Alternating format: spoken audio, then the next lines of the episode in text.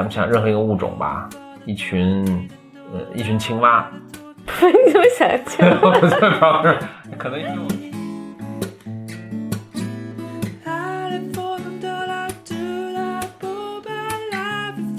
你想，青蛙它以前繁殖很简单，就是夏天呃公青蛙一叫，什么母青蛙一来，然后那个抱团儿抱团儿抱完团之后，这受精卵一排个。突然之间，现在变成母青蛙说了算，就是说我们要不要生生几个什么的，就所有共青蛙都傻眼了嘛。然后 这个物种会接下来会往哪个方向发展，真 nobody knows。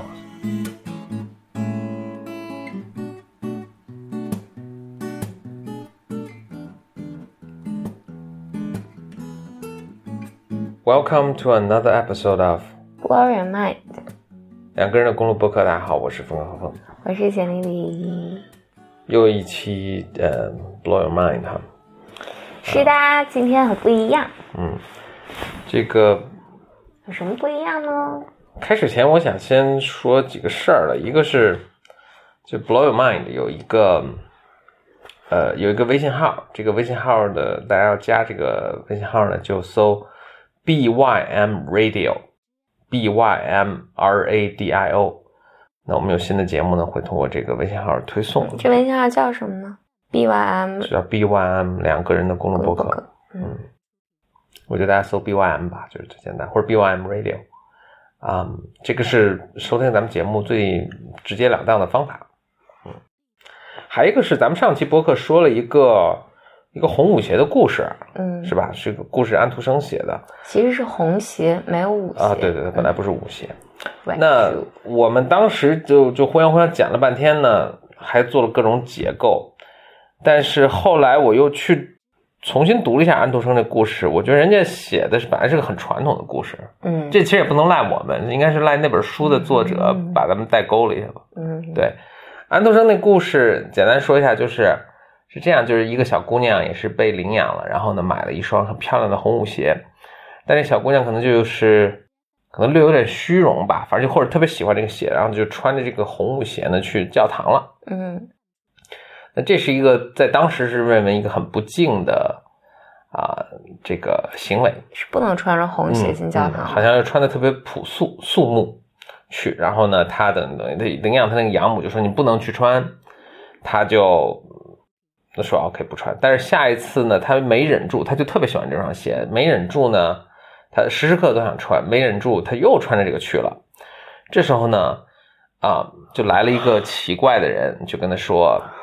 或莫名其妙的一个陌生人吧，就就在那蛇在那个鞋上点了一下，人家是给那鞋施了魔法吧，等于就是说、嗯、说哦，你这一跳就停不下来。就当时这个小姑娘好像就是呃，反正阴差阳错就开始跳了几下，然后就发现自己停不下来，就很紧张，就啊、呃，反正是费了很大劲，还是把但是还是把这鞋脱下来了。她说哦，那我以后不穿了。但后来有一次好像去参加一个爬爬梯，她没忍住又穿上这个鞋又去又开始跳，这时候就。真的停不下来了，嗯，就乌泱乌泱，然后穿越了什么沙漠、森林啊什么的，最后他就啊、呃、碰到了一个士兵，他就是哀求，就说：“OK，你我现在很痛苦。啊，哦对，并且还有天使显灵，就诅咒，就是惩说是为了惩罚你，说你你死后这个血还会继续跳，嗯，还挺可怕的。”啊，他碰到一个士兵，士兵就挥刀呢，就帮助他把这个他把他腿砍掉了，嗯。但是这个鞋还在那儿跳，呃，这个这个小姑娘呢，就就过等于过了一个没有腿的生活了。后来她就想说，哦，我想，其实我想到这个，呃，再去趟教堂，就是一方面也赎罪了，一方面也祈求这个原谅。但是说好，这个红木鞋就带着她的那个残脚，就在她前面跳，不让她去什么的。嗯，还挺挺恐怖片的，这拍出来的话。哦、然后她就特别痛苦啊什么的。啊，好，就在家哈默默祈祷吧。这时候天使又显灵，就说你的罪已经被呃宽恕了。好，他就最后还是去了天堂，这故事结束了。当然，这是在我们现在听起来有点一个过分严厉的对一个故事，但是实际上你如果去看圣经，其实有很多事情是非常严厉的，就是以我们现在的，呃，我觉得就很多事情不能以我们现在的这个嗯道德观、价值观去判断了。嗯然后呢，那另外就这个故事本身其实应该没有那么复杂了，就是还是一个其实是一个传统的，很传统的，就里面的价值观都挺传统的。嗯就是其实它是教育你来信仰上帝的。嗯嗯呃，或者就是一些比如说不要虚荣啊，要这个呃什么知错就改啊什么的，呃，或者包括比如说这个有什么危险的事情不要去尝试啊，大概嗯听起来听起来真是都是一些很传统的价值观。嗯所以就我们上次也说到一个过度解构的问题啊。呃，在上一期我们那个播客，呃，完了之后，昨天晚上又把咱们录的那个播客做饭的时候听了一遍，嗯，就发现，哎呀，就是就我就就我们整个全讲错了 因为就少了最核心的这一块儿嘛，就是这个姑娘受惩罚是因为她穿着红其实她是有些问题的堂，，嗯嗯，我觉得是那个，就是就是你你你引用的那本书，就是与狼奔共奔的那个女人那本书，就是他引用这个故事的时候是有删节的吧，或者是有嗯，他也讲了是教堂，然后但是我觉得也有可能，因为他是西方人嘛，嗯他在写这个的时候，也可能假设大家是理解这一部分的。嗯我觉得他是他还是把这故事就故故事新编了一下吧，就是最终是要阐述，就就这也没有问题，我也不是说他做有问题，但是就是说每个时每个朝时代的人，大家都会自己把这故事重新解读一遍啊解读一遍，然后这个故事也是个活的个这个东西嘛，它是对不断的在各个时代这这个背景下被被重新的这个编纂，被重新的解读，嗯，所以就解读到他那儿就变成那样喽，就变成了跟女性有关的，嗯。对，更像是借着那个故事来来讲他想讲的东西。嗯。嗯。嗯。哎，说到这儿我就想起了一个，就我今天跟你讲一个故事，是我也是听一个 podcast 来的，就是说美国一对夫妇，就是他们啊、生了个女儿嘛，嗯。但是这夫妇其实他们一个特别强烈的一个呃信仰吧，或信念吧，就是说，哎，这社会对女孩子其实是非常不公平的，嗯。啊，就是或者说对女孩子有些其实他们觉得是非常压迫的这个希既呃预期，就是说，比如嗯。你要乖巧啊，你要这个，所以他们生这孩子之后，他们生生了孩子之初呢，他就他们决定说，我们要这个孩子的成长的一切都是要啊、这个中性的，所以给他买的衣服啊什么都中性啊等等的，然后这这这这个 podcast 我觉得还挺逗的，就是。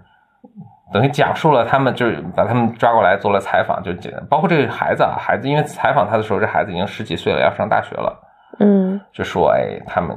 这么去抚养这个孩子过程中遇到了很多的困难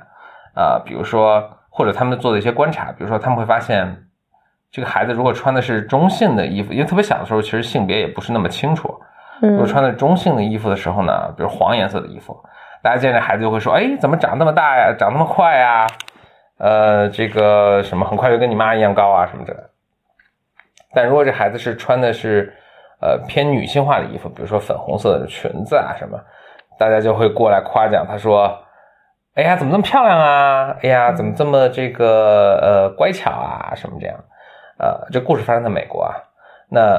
就包括他他妈妈其实对他很不满嘛，就是他妈妈就很明显就是这个是一个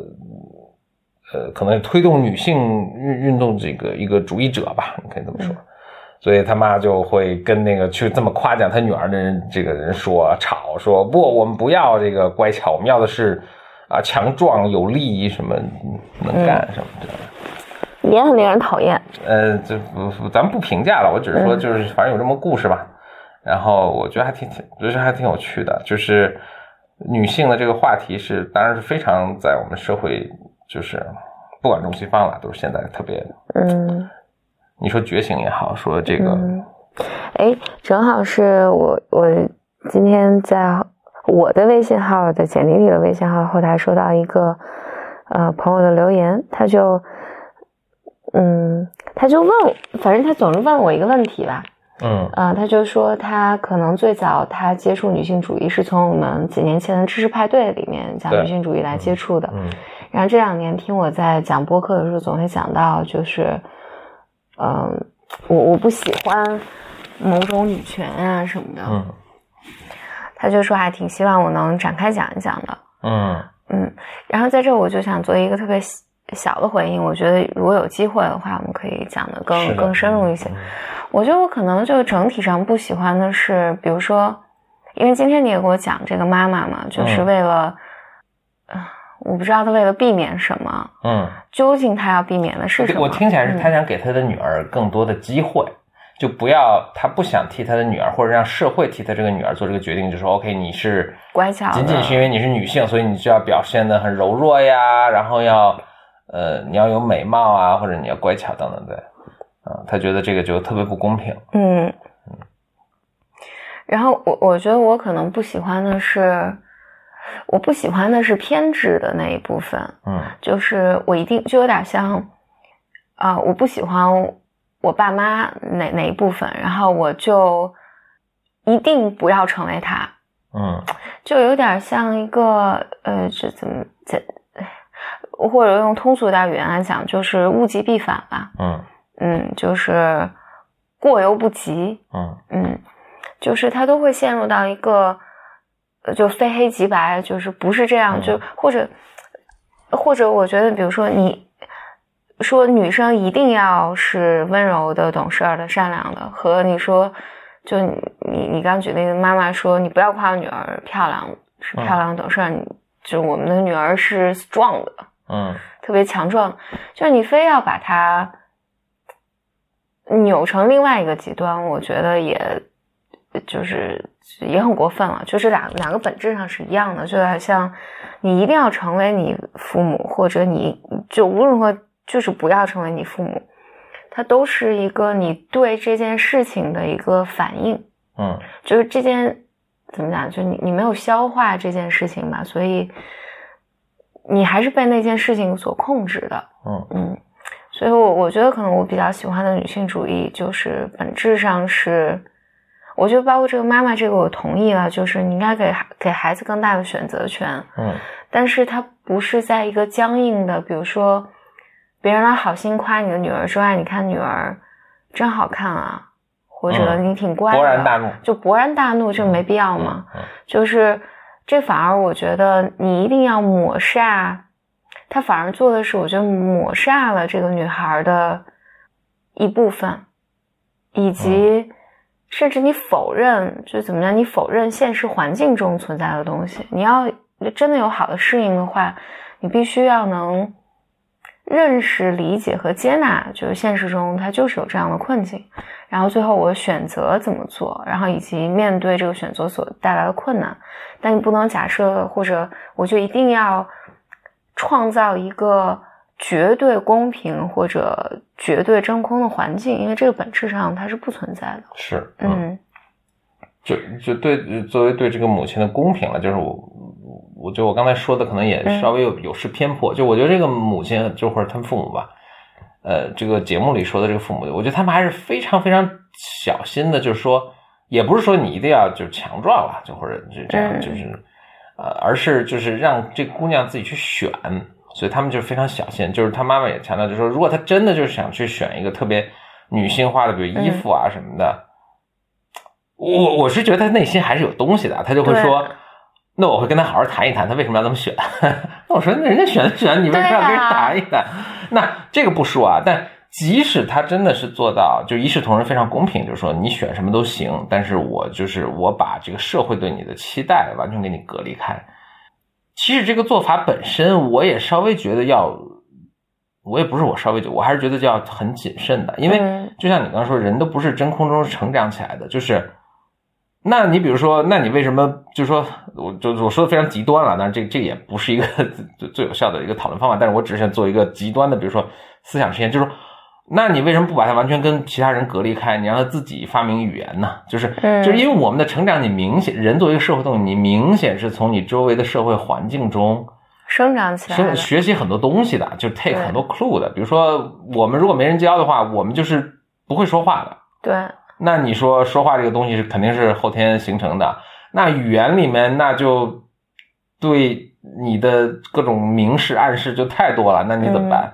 你要清理出一个特别干净的一套语言去跟他去，那就就就就非常不现实了。对，呃，而且就是就包括什么是对，什么是错，这个五人都是没有可能不见得有概念，你都要从你的社会中环境中去学习，的，而且没有嗯一个绝对的答案。我觉得我可能不喜欢的，我不喜欢的女权，所谓的女权吧，就是不喜欢她的。哦，会不会有人 骂对我？，或者我并不是不喜欢女权，或者我觉得是大家对女权理解不一样了。就是我不喜欢的是有绝对的对和绝对的错，嗯就好像你，就比如说女生一定要一定要怎样怎样，然后这个才是对的。我因为我觉得在不同的文化、家庭、社会背景下面，就是这个你这个所谓好或者对是有很多层次的。如果你说只有这样是对的，那其实和就所谓你要反抗的那那个，就说跟你要打倒的这些人是是没有区别的啊、是没有区别的。所以我觉得本质上它其实就是你作为一个人，你想成为什么就成为什么了。然后，但是但是我觉得同时你要你要知道的是，你就是会付出相应的代价的。我觉得那个那个节目其实它我觉得也探讨的挺好的，就是你怎么知道你想成为什么？对你想成为什么，就是那肯定意味着你你有一套价值观，对吧？你觉得什么对好，对吧？我觉得创业成功好，或者我觉得呃这个为社会服务好，对吧？你这套东西也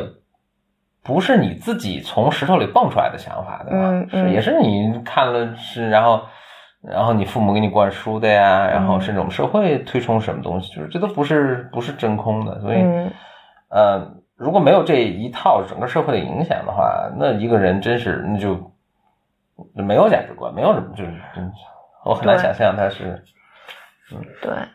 这个就回到我，我就记得，呀我想想了好多东西。一嗯一个讨论就是，嗯，就心理咨询，心理咨嗯询有有有的流派或者有的时候咨询师他也强调一个东西，就是就好像就咨询师要创造一个绝对安全和绝对纯粹的两个人之间的关系。嗯，也很偏然后执啊。对，然后就是嗯，就不要有第三方任何的外界的信息或者这些打扰。嗯我觉得这显然就是一个，呃就我怎么讲？我觉得这是个婴儿婴儿的一个非常理想化的一个愿望，因为即便是在专业的环境里面，你和你的来访者或者来访者的咨询师之间，也是一个现实情境下的一个关系，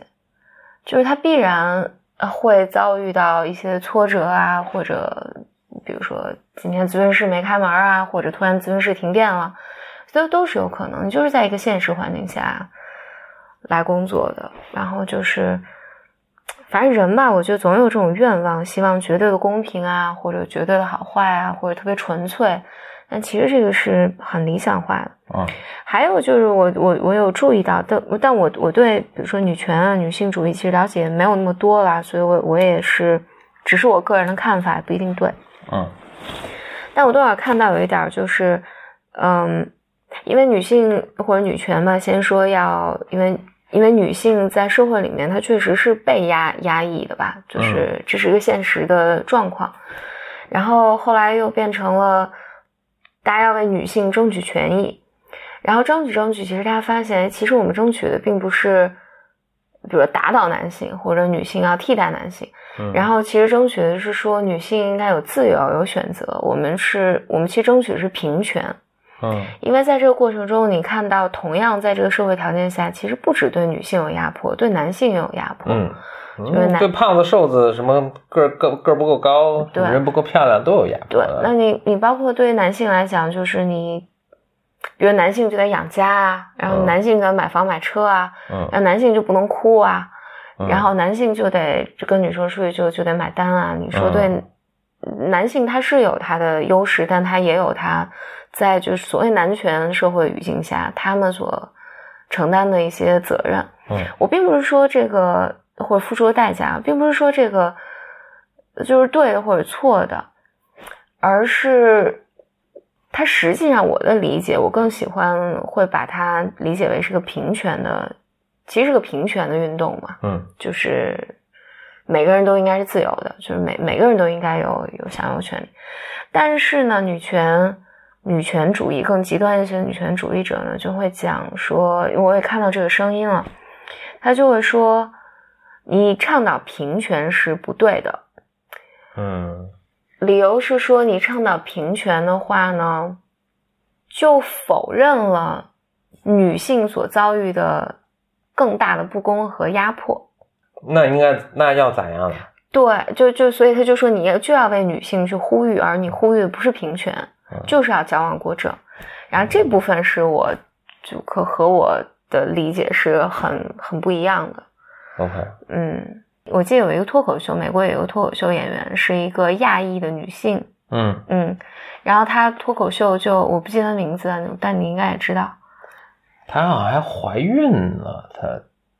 我我我也并不看脱口秀，但我知道有这这个人啊，我我看过，嗯就是这种片段，就是他，大家特别喜欢他，就是因为他讲的很多政治不正确的话，嗯他贬损亚裔啊，贬损女性啊，贬损呃男性，因为是脱口秀嘛，就是这种开玩笑啊什么的。然后大家其实说出了很多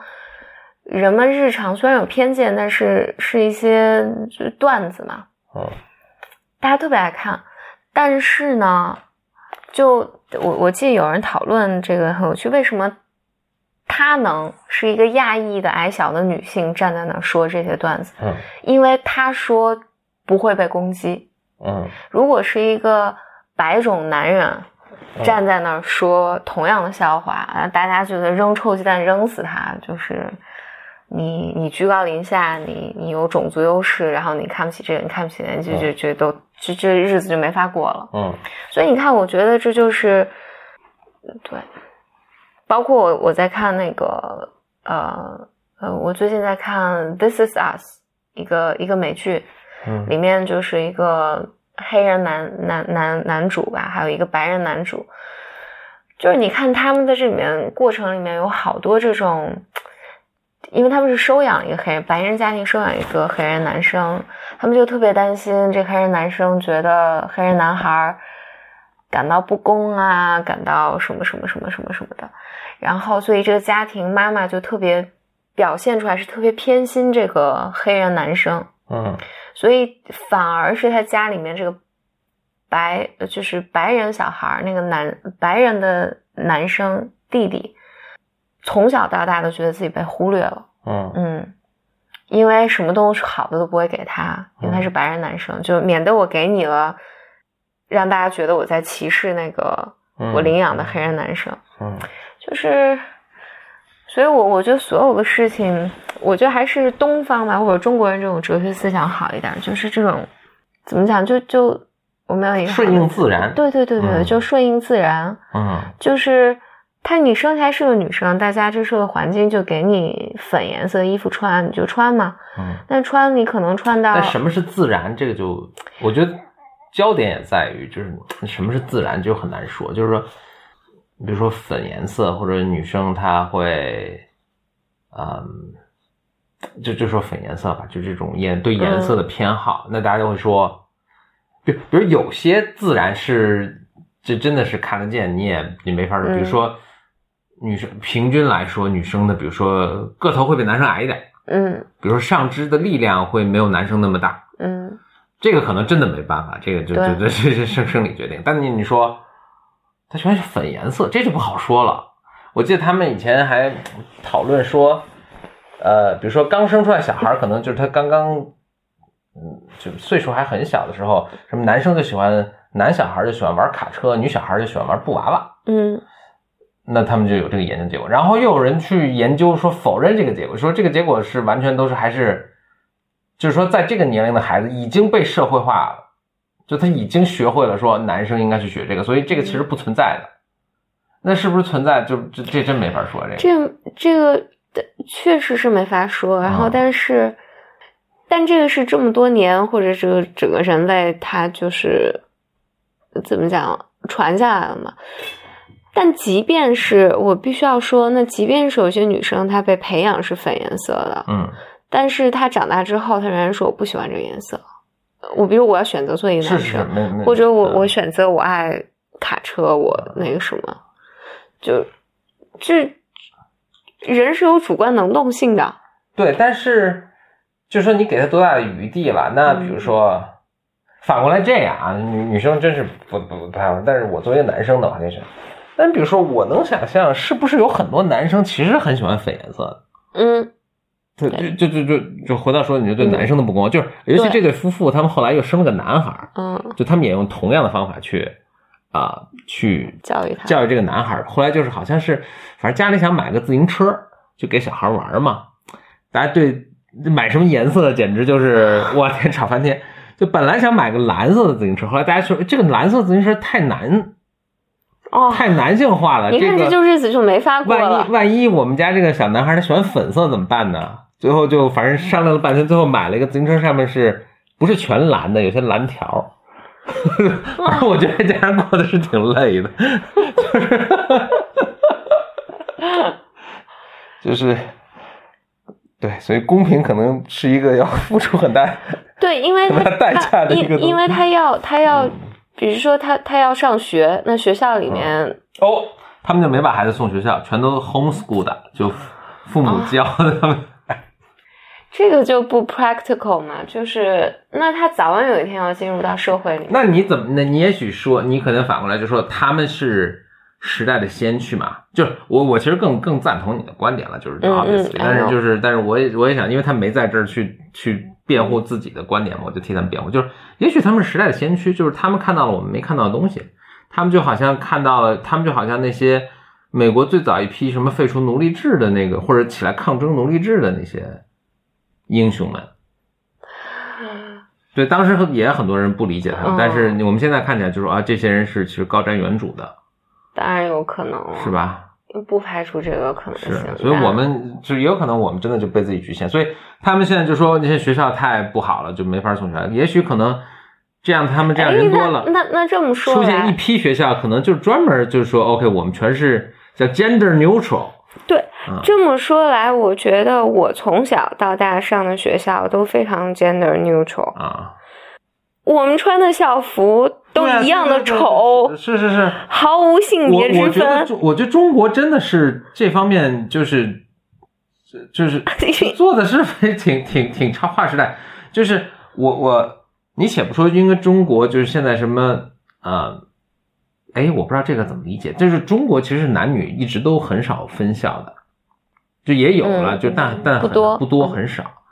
然后我后来，比如说我去了新加坡，哦，男女分校就很常见，甚至是常态啊。嗯然后另外男女穿的完全不一样的校服，嗯而且我觉得他这个校服是稍微更，比如女生是校服是裙子，对，男生校服就是裤子。嗯，那我觉得这个还是很明显把你的这个性别给区分呃开区分开了啊。中国反正都是运动衣，对，都是特丑的啊、运动衣也。并不，就你即使发育了，你也看不出你的身材。我觉得他们的校服就就是比如说那个，比如新加坡大家可能不熟悉，但是大家可能日本的校服大家可能是看片儿比较多嘛，可能比较熟悉的，就是其实还是我觉得挺突出这个这种 好看的这个这个意味在里面的。是的，嗯我我记得我当时在英国的时候去他们小学，诶，他们挺逗的，他们就是一个色系的衣服，比如粉粉颜色和、灰灰颜色，嗯全全校的男生女生穿都是这两个颜色，嗯但是每个人男生肯定是没有裙子啊，但是女生是有裤子的，嗯，就是女生可以选，对对对，男生没得选对，男生可能是没得，我但男生有可能有裙子，我我不太知道，我觉得为了公平起见，那是不是就是？就我觉得公平起见以后是这样，就是反正都有，你嗯来你想要哪个要哪个，对他们应该要两套要两套。他他们应该是每个人好几套，所以嗯大家是、比如说就是都是这些校服，但是每个人穿的不是特别一样，嗯，就是你上下搭，你可能是 T 恤，有人是衬衣，有人是裙子，反正这大概这样，嗯，这样就在这套体系内还是可以搭配。对，嗯但他们不好像不不能穿自己的衣服。反正我我在那个学校，嗯我去看是好一点的学校是不不能穿自己的衣服，都穿这个。是，那我我从小到大的环境是非常的所所以你就就成长的很健康。哎，我不我不觉得，我我我，那我必须要分享一个，就是我觉得我从小上从上幼儿园、小学、初中、高中上大学，都我都一直觉得我跟男生是一样的，是平等的。嗯甚至其实你你比如说上学，很多时候是女生学习比男生更好，是啊，嗯因为女生更仔细啊什么的。嗯，哎，那你就我这个就要觉得，我就觉得那就比如说，老师就会或者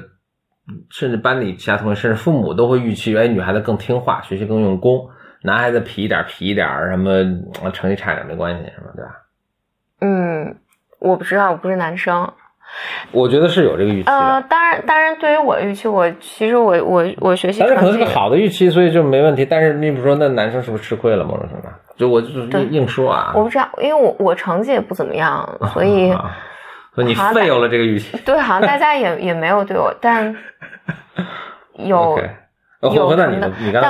但我想说的是，我觉得等到我开始工作的时候，我还是对社会有一个，我怎么讲呢？我有种被骗了的感觉，嗯嗯，就在学校里跟在社会上是不一样的。对，有种这个被骗了的感觉，我是我会觉得，哎，从小没有人跟我讲过男生女女生是不一样的，嗯。然后没有我我因为我没有经历这种，比如说，就是大因为大家对我和男生的预期是一模一样，你好好考大学，你好好好好实习，好好学习，努力找好工作，然后我觉得我都努力的去做了，但是当你一开始工作的时候，你发现哇，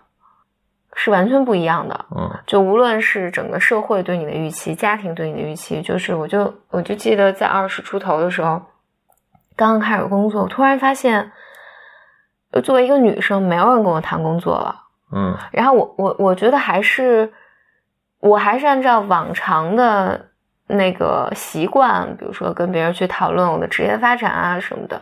然后所有人就会跑过来说：“哎呀，你你要赶紧找男朋友了！”就这个工作这个东西其实没关系，要不你先找人结婚吧，要不先把孩子生了吧。嗯，就是一怒之下创业。对对对，然后这是另一个故事了。但我觉得我我有一个印象，就是我二十二十就工作三四年的时候，是有强烈的感感觉是，那个是被背叛的感觉。嗯就是我觉得好像你闷着头一直跑到二十多岁，然后你你沿着一个方向在跑，然后大家也说这个方向是对的，然后你往那跑跑跑跑跑跑，然后突然有一天你发现，嗯突然剧本变了，对，你突然突然有一天发现，哎以前练的这些没人神功了没用了啊，没人了，而且不是说你身边没人了，而是所有人都告诉你说你你不要再跑了，嗯就是你要换个赛道，就是嗯或者你你你换一个跑道，所以。所以我我所以我觉得我才会有还是有这个对，我还是所以所以我我有时候这个感觉就是，你不如你一直都知道这个的存在，然后你就学会 how to deal with it，嗯而不是你到了突然那一天，然后发现啊，原来就有这么多，就是对于我性别上的这个不公的存在。嗯，这这个在我家可家能是社会略滞后，就学校可能已经改造到那个地步了，但是社会还没 pick up 社会。或者如果我觉得你要，嗯、但但你这么讲，我觉得社会要你，嗯，这我觉得这也值得探讨嘛，就是因为女性的这种生理上的嗯嗯和男性的不同，嗯就是你会生孩子，然后你你你会花更多的时间要照照顾孩子，等等等等，然后这种不同就是一个客观现实，嗯嗯。嗯。对，那就是一个客观现实，或者整个社会文化背景，它就是个客观现实。就是你，我想说的可能是没有一个绝对的，那客观现实就还是说，比如客观现实是固然客观现实，但是可能比如说以我们现在的价值观和这种嗯什么，就是客观现实也不见得就好，对吧？你比如说，嗯就是人来说，有些人更强壮，有些人更瘦弱。那客观现实就是这个强壮的，如果这个强壮的人去把这瘦人打一顿，这瘦的人也没办法，嗯或者他把他这个壮的这个人把这个弱的这个人的东西抢走了，他也没办法。嗯哼，那这个可能甚至就是，比如说五千年前这或者一万年前，这个就是当时的社会规律了。嗯但是我们人类集合起来，大家讨论一下说，这不是好的事情，嗯所以我们制定法律有什么，就说，哎，不管你是强壮你瘦弱的，那都是平等的，你也不能去抢他的东西，嗯你嗯要去抢就要被制裁，嗯，对？吧？嗯所以这是客观现象，但是被人类的什么给人类的，你可以说文化的进步给克服了。嗯嗯，也许我们现在又碰到这样一个问题，就是那男女生之间可能就身体上你不可否认的是有不同啊。那呃，就仅仅从生孩子这个事情角度来说，也也也是这样。那这也是个客观现实。那我们是就允许它的存在，觉得这是 OK 的，还是说我们说这个其实是一个不好的事情？我们要用什么科技的手段？我们要现在社会价值观的手段？对，让男人生孩子，对，就是我们去尽量弥补这个，或者尽量填补这个呃的不同，嗯，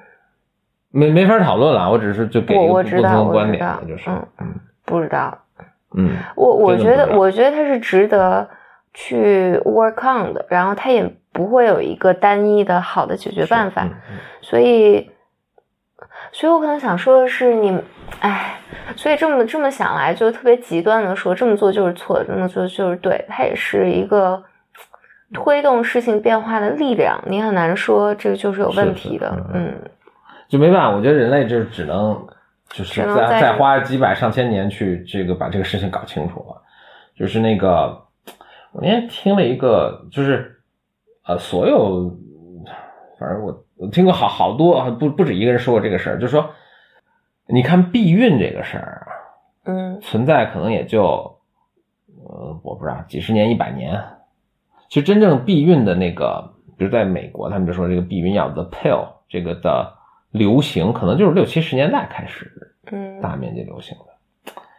这个是一个你从人类进从任何一个物种的进化角度来说，这是一个惊天动地的大地震，就是突然之间，就是你能控制这个了，并且，呃，其实你这么看，控制权是在女生手里，就是嗯女生决定我去吃那个避孕药或者不吃，就是我想生生，我不想生不生。突然之间，这个你可以做这个决定，然后并且这个决定是在女孩子手里，这个对人类社会的影响，我觉得真的是得可能得花个什么三五百年才能。知道，对对对对，我们现在就觉得好像我们已经，就比如我们现在家庭会是什么样，我们现在对抚养孩子的这个什么会怎么样，我们现在觉得好像我们已经搞明白了，其实是完全没有搞明白的。你想，就是多少千年，就是我们就是来孩子来上帝的礼物，对吧？该生就生，该生就生，然后毫无控制，然后这个一个一个呃适龄女性一生可能她生这七个、八个、十个孩子。嗯现在突然 birth control 这个 the pill，然后这个这个选择的权利在女性的手里，我天，这个这个是一个非常大的一个调整，这个调整会最后调整成什么样，这真 nobody knows。嗯你你可以想象一群，嗯，咱们想任何一个物种吧，啊、一群，呃，一群青蛙，你怎么想象？我在可能因为我们之前想讲的故事，你想青蛙它以前繁殖很简单，就是夏天公青蛙一叫，什么母青蛙一来，然后这这个爬抱团儿抱团儿抱上团之后，这受精卵一排就是，突然之间现在变成就母青蛙说了算，就是说我们要不要生生几个什么的，嗯就所有公青蛙都傻眼了嘛，然后 这个这个物种会接下来会往哪个方向发展，真 nobody knows。也许它会啊、你就比如青蛙以前走的路线是那种，就是我们生好多个，然后生几万个，然后火一个什么，对吧？也许他们完全改变这种物种策略了，也许他们这个物种就出了很大问题，我走这条路走不下去了。或者也许可能什么都没发生，然后就大家混乱了两两三代人，然后两三代青蛙，然后大家就说哦，其实跟以前还是那一套。你说 nobody knows，但是你可以想象的，这是这是他们的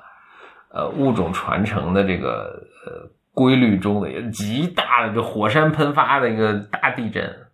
火山喷发一个大地震，这什么比喻？但是，哎呦，就是我我们还在这个地，我们还在震中。嗯我觉得这我们现在整个就是，你不管东西方啊，就是哎，女性的这种这个觉醒啊，权利的这个争取啊，甚至有些方法，我们觉得也啊，这是正确的事，该做的事情嘛，我们也不太确定啊，都不太确定。我觉得都是就很就是可能真的都是从就我们也身在此山中，很难去判断，但可能都是从这个这个六十年代这个大地震嗯。的一个余余波，甚至我们都还没到余波呢，我们还在第一波那个大海啸的第一波浪潮中，这个这个搏击呢，啊，这个就是反正需要极大智慧，然后反正男生女生一起这一起搞明白的事情，嗯，嗯。神奇。嗯。对，但我们当然我们要也 be careful 了，就是说整个 别我们人类这个物种在这个过程中那个出了什么大问题，不会，物种还得好好延续了的。我我我是还想到，我想回回到我刚才说的那个话题上，就是我觉得以前就没有这种男女可能是不平等的这个概念嘛，嗯然后后来突然有一天，嗯，就这种感觉。长大之后，你进到社会上之后，我就想到我有一个，我我有一个很深刻的经验，嗯。就是这个感觉就很像我从小到大被教育的都是孔融让梨啊，嗯然后大禹治水、三过家门而不入啊，然后就这种你要为别人奉献啊，然后你要助人啊，当你跟别人发生冲突的时候，你要让别人啊，就嗯，是这是我一直学的嘛。也是有 Wilson 老说嘛，就是人的一个终生的一个目的，人作为一个社会动物，终生目的就是找一个自己属于的一个族群，然后去跟别的族群去火拼嘛。对，嗯其，实就是这样，所以族群内部我们要和谐，要要要忍让忍让，对对对嗯。但是就是别的人打我们的时候，那我们要死磕，是，这这这是。嗯比如说在你家三个小孩儿，你可能说你们之间要互相谦让，但是说哎谁你再看看谁打你弟弟了，你可能怎么，肯定跟他死拼，对吧？嗯这是不同 level 的，就是你觉得孩子他会觉得这个是矛盾的吗？不一定。我正常智力的小孩，我觉得 不会觉得这是矛盾的。对，哎，对，你刚才说到这什么孔融让梨啊什么，我觉得就说到咱们后半部分本来想说的 还有后半部分。呃，我我我看过一个中国童话，什么大禹治水啊什么，这个是哇，这个就录的很长了。就就前段我中外神话传说的一个呃比较比较，嗯，但没那么大了。就是简单来讲，就是我回回忆起来，就是中国这种传统故事嘛，愚公移山。其我这是我第一次，因为前两天我是看了一个，也是看一个外国学者的一个呃 talk 是吧？对，但但我看的是个截图了，但是也真的让我很震惊，就是我我从来没有认真想过愚愚公移山这个神话了，嗯但你仔细想来，就是哎，他为什么要移山他啊？家门口有一个山，但他他每次要出门或者干嘛都要翻过这个山，反正就很麻烦就。他不可不愿搬家，然后然后于是他就把这个山给挖了，而且子子孙孙无穷匮也。也破坏环境？我 就是你仔细想想，这事儿确实是 又偏执，然后也不是很聪明。确实很奇怪，就正常人的思维，这难道不是那我搬个家吗？啊是是是，嗯但他不，他我要把山搬了，嗯，而且我子子孙孙要跟这个山拼，都要跟这个山拼了啊、然后，而我们学他的时候，他是一个好的精神嘛，嗯就是一个执着的不不服输的精神。然后你你你相比较，就是有有还有几个，就是精卫填海，嗯嗯嗯，就是一个女孩被淹死了，化成鸟，然后我就要把这个海给填上。对他的，当然我记得他的目的说是为了让这海不要再淹死别人。对对对，这某种程度这可能还是挺还是个好事儿吧，嗯、然后 这初衷是好的。然后还有那个呃大禹治水，呃，对，大禹治水是嗯你要和这个、当然这个就更正常了，要治嘛，对和和和和河海去斗，对对。然后你还要和你还要和太阳斗，嗯就是和那个受射日。和和对后羿射日，说先是有一个有一个神话是一个，就是说太热了，天太热了，嗯所以他就追着太阳跑，把太阳射下来，然后就就累死了。这那个是夸父逐日。哦，夸夸夸父为什么要追日，我也忘记是什么。好像就是说是天太热了。那他难道不应该往太阳不背太阳的地方跑？就他要把把把太阳给弄下来，然后、啊。所以所以你看，就我们的神话故事全是和就不服输嘛，嗯，然后我要用尽一切的办法和天定胜天，地斗，就对对对，嗯。就自然界是可以被这个呃呃征服和呃对战胜的，对，然后就不停的要去改造的，要去斗争，要去斗争，这真是有一种很怎么说呢，很朴素的这种。我记得你当时跟我说这版本是这样的，就说这是个西方的学者嘛，所以他可可能看了初中语文教科书上里面这些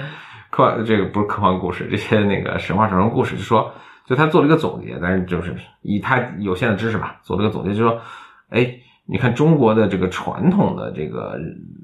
人文精神，就是嗯自然界是可以搞定的，嗯而是要抗争的。但当然有时候可能就是非常蛮延和嗯这个绵延和漫长，就是你说子孙无穷匮，可能才能嗯搞定它。但是还是总是被可以搞定了。相比之下，它比较起它这个可能是西方或者其他嗯这个呃文化，文化的这个故事，可能里面表现出来的人类和在和自然或者跟诸神抗争中就嗯相对渺小和就是逆来顺就只能忍着。对，因为呃，所以他由此还好像就结论是对就中华民族特别钦佩。对对对，啊。因为他他讲的是说，嗯。包括火，他讲的是在犹太教和基督教里面，嗯都火都是上帝给的，嗯。嗯，就是嗯，都是神给你的。咱们是有个普罗米修斯嘛，著名的他盗火，就是这跟人也没什么事儿，就是普罗米修斯看着人类这个整天在这寒冷中生活，也很同情，就从天上盗了火种，嗯，送给人了。然后但咱们咱们的记载就是摩擦生热，我们是 有的是，哎，咱们记载是，不是这？咱们记得好像是有随，哎，不中国也是，中国是这样，有随侍，就中国有古时候有很多神人，嗯然后他们就教给了人们这各种刀耕，就是刀耕火种啊，怎么怎么种庄稼，怎么吃饭，怎么狩猎，各种方法，所以是有，应该是有随侍教了人们怎么点火。哦，但这个有随侍是人还是神？我有点记不清。哦这个很重要应该是人吧？应该是人。嗯哦，对对，是人，是人，应该是人。然后呢，你比如神农氏嗯吃百草，你知道这个事儿吧？嗯就神农氏把这应该是个人了，就是他把各种各样的草，吃一遍，对对，全都收集好，然后全吃一遍。然后呢，这个就告诉大家哪些能吃，哪些有毒，哪些有药性什么的。他为什么知道他是人呢？就是他有一次吃了还真中毒了，然后自己快都不行了，快。正好他前两天吃的另一个呢是有解药的功能，然后他赶紧说：“你给我吃那个。”然后人家把那个给他吃，然后他自己把这化解了。所以他就吃了好多，然后所以这个是人。神农氏有随氏，反正还有什么造字儿的，嗯，什么造车的，对，咱们都是人，都是应该都是人干的。所以你看，所以我我三皇五帝啊，应该都是人。我我这个事情还没有想明白，但我就先扔出我这个想法来，就是，所以我们的故事里面，我们一直是和天地就比我们大得多的东西在斗争。嗯但是你看，在愚公移山里面，我要搬了这座山，嗯但是呢，而且同同时说子子孙孙无穷匮也，嗯，就是我的子子孙孙都会因为我，嗯啊、都会听我的来干这件事儿。设计好了这个职业发展路径了。对对对，他生出来就是为了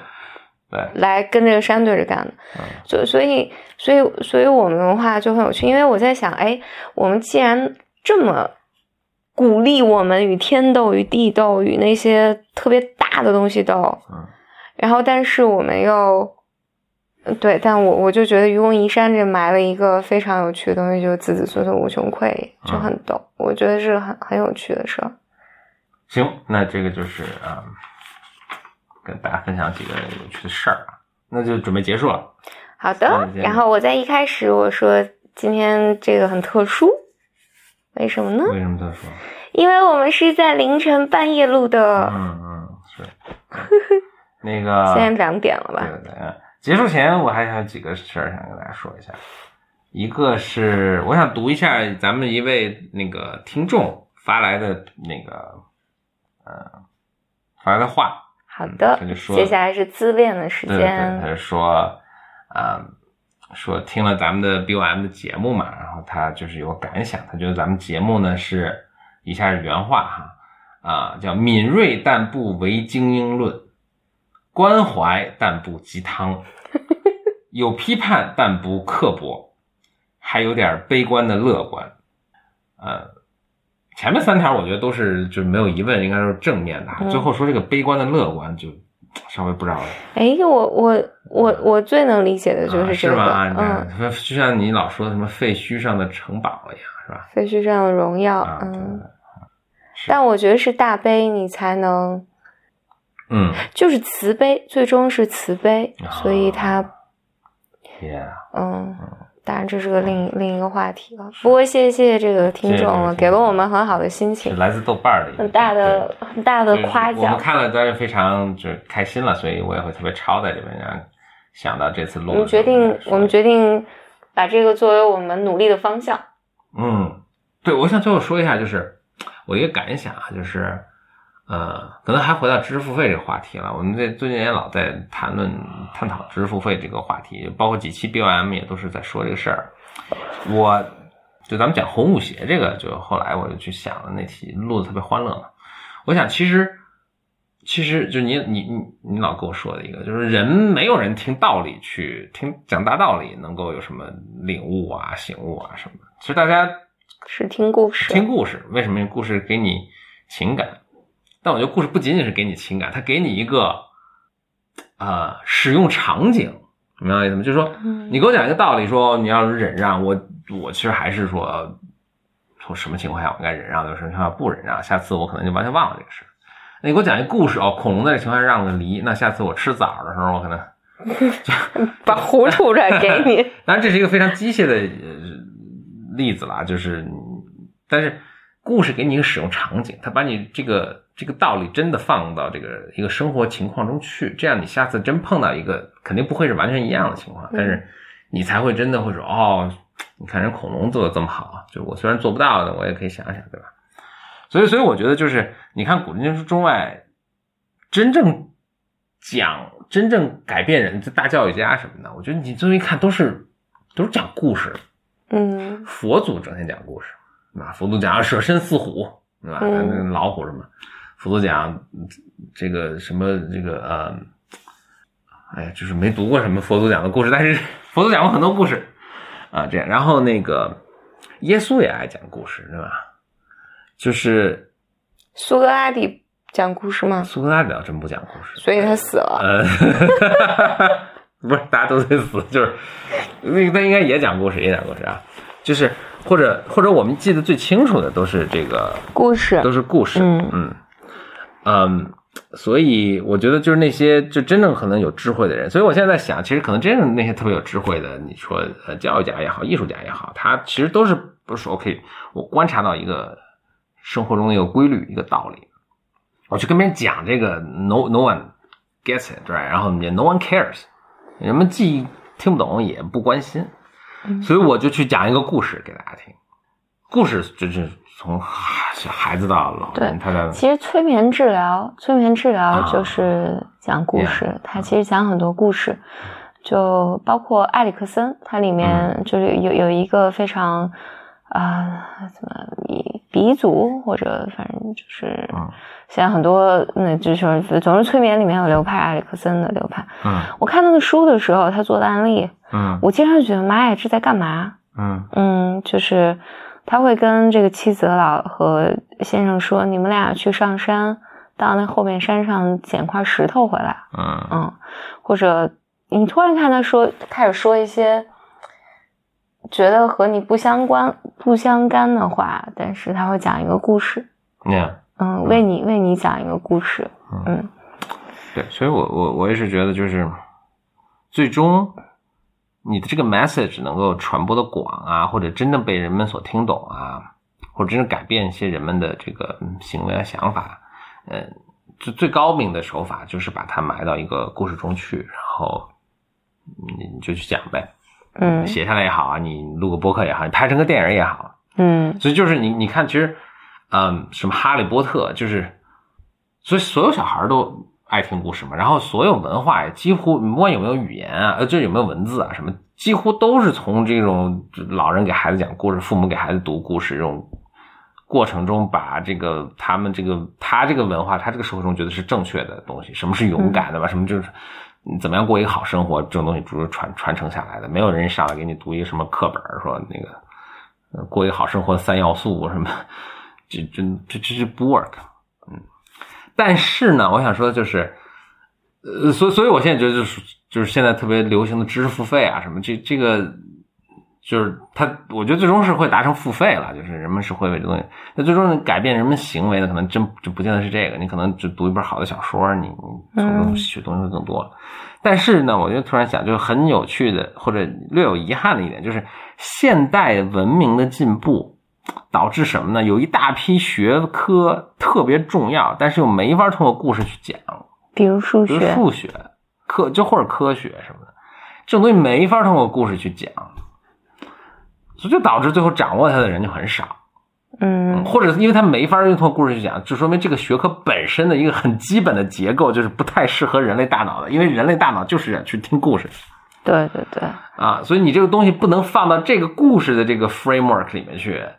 你这个东西就只能硬讲，硬讲就只能有一小部分人能够。真的就付出了惊人的努力之后，嗯，才能够明白。而且就是数学，你很明显就是你不用力就忘了什么，就是这种东西是非常费劲的。是，嗯，考完试就忘了。所以我觉得是不是就是人的这种前额叶啊，就是负责这种逻辑啊思考的这部分，能力就是弱于负责情感的，呃，情感的系统的。因为人好像只能记住你的体验，你记住你的体验，恐惧啊、悲伤、情感是很容易的。然后，但你记得，就你想到一个故事啊，我好像记得那个故事，故事特温暖啊，或者那故事特惊悚，那故事什么，你你付出这个感受很容易，但是里面到底发生了什么细节，这个东西你就记不住了。这就是那个《银翼杀手二零四九》，其实里面讲了一个细节，就挺逗的。你你有印象吗？就是那个那个那个女女博士跟着看那个看那个记忆的时候，然后那个高司令高司令问他：“你怎么能知道这个记忆是后人就是人编的人造的，还是一个真的有人体验过这？这是个真的记忆呢？就换句话说，你怎么看这照片是 PS 的还是拍实拍的？”嗯，这女的回答我就觉得挺有趣的，值得玩味。她说：“你如果回头看这个记忆，它是逻辑性特别强。”嗯，这就是人编的，因为真实的记忆全都是混乱和矛盾的，但是感情是真实的，我想就是很有趣吧？啊，我我我应该是 睡着了当时，嗯，所以所以他就他通过这个去判断，就真实就是那种人造出来的记忆，PS 出来的东西都特别 clean，